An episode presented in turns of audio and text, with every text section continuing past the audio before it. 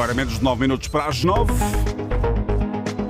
É o som que nos traz as contas do dia esta semana com um comentário de Helena Garrido. Olá, viva Helena, bom dia. Olá, bom dia José Carlos. Helena, António Costa confirmou ontem uh, em Nova Iorque que Portugal vai votar favoravelmente a proposta da Comissão Europeia que pretende tributar os lucros excessivos das empresas e vai taxar em pelo menos 33% os lucros extraordinários das energéticas.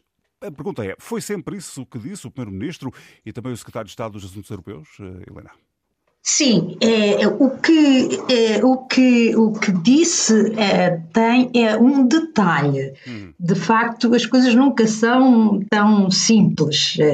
O que na prática o governo está a dizer é que não vai levantar problemas à proposta da Comissão Europeia de taxar os lucros excessivos, os ditos lucros excessivos, porque eh, é, é como estamos a falar do imposto, uhum. Eh, isto exigiria unanimidade. A Comissão Europeia tem tido muito cuidado com a linguagem, tem falado em limitar receitas, limitar lucros, tem falado em taxa e não imposto, mas isto na prática pode ser considerado um imposto e é isso que, que, que estão podemos estar a falar de dupla, dupla tributação, por exemplo. É, alguns Sim, não, é, isso, e não, é? não isso. É, pois, há, há, juristas que falam em dupla tributação, no caso específico de Portugal, não é? Sim. Mas neste caso, o, a questão que se coloca ao nível da União Europeia é que as matérias relativas a impostos exigem unanimidade e essa pode não existir.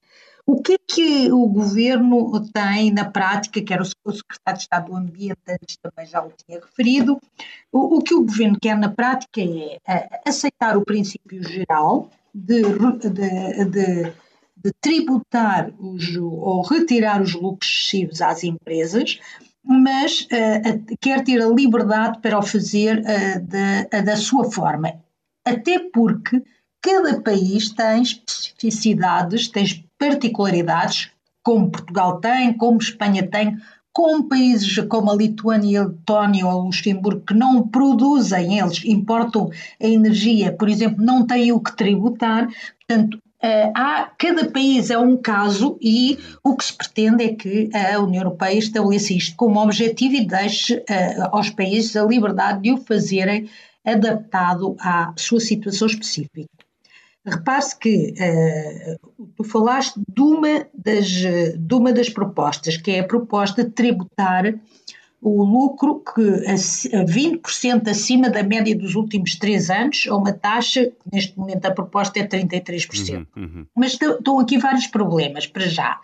Para já, o, o, os últimos três anos foram marcados por uma pandemia em que as empresas tiveram uh, perdas, algumas, ou então lucros muito baixos, e isto não pode não ser a referência da média do lucro do, é, de, de, é, é difícil saber empresas. o que é que é um lucro excessivo nestas circunstâncias. Ora bem, é? esse, esse é um dos problemas, é o problema central. O segundo problema é que podem, as empresas podem ter tido mesmo lucros, uh, lucros muito, muito temporários. O presidente da Galp disse esta semana, por exemplo, que o fornecimento da Nigéria, de gás da Nigéria, está, está a ter problemas. Eles tinham um preço muito bom de gás na Nigéria, mas a Nigéria também vai querer alterar esses preços e tem havido problemas e uh, uh, pode ter prejuízos no primeiro semestre. Terceiro problema, que há pouco referiste, as empresas energéticas em Portugal já têm uma série de impostos, além do IRC, pagam a derrama estadual que é progressiva quanto mais uh, lucro, mais pago. E tem a contribuição extraordinária do setor da energia, que foi criado também imposto para ser transitório no tempo da Troika e que ainda existe. O, a segunda proposta uh, é, é, passa por limitar o preço da eletricidade a 180 euros por megawatt. Qual é o problema? Portugal já está a usar um mecanismo, o designado mecanismo ibérico, que limita o preço da eletricidade uh, através da limitação do preço do gás usado para produzir a eletricidade. Tudo isto é muito complexo e muito técnico, mas seja como for, já há aqui um mecanismo que limita os lucros de, de, das renováveis, que são aquelas que estão a ganhar bom dinheiro agora. Uh, o que pode acontecer é que estes 180 euros estejam abaixo daquele que é o resultado do preço da eletricidade pelas medidas que Portugal já tomou com a Espanha. Bom, Como disse o Primeiro-Ministro, estão a comparar a proposta da Comissão Europeia com aquilo que já se faz em Portugal, para perceber se temos de fazer ajustamentos ou se, pelo contrário, já estamos alinhados com o que são os objetivos e com o que são as taxas. A conclusão pode bem acabar por ser impostos. Já temos bastantes, uh, já, já temos praticamente a tributação, a taxa de tributação ao nível que a União Europeia propõe.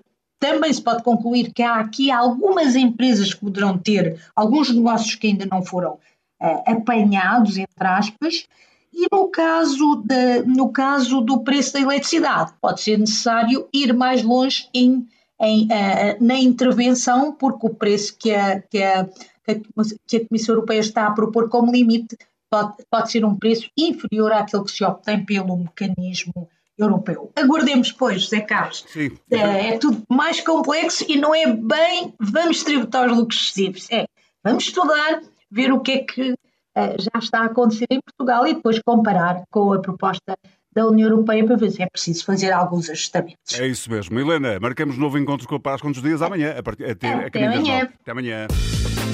Antena 1.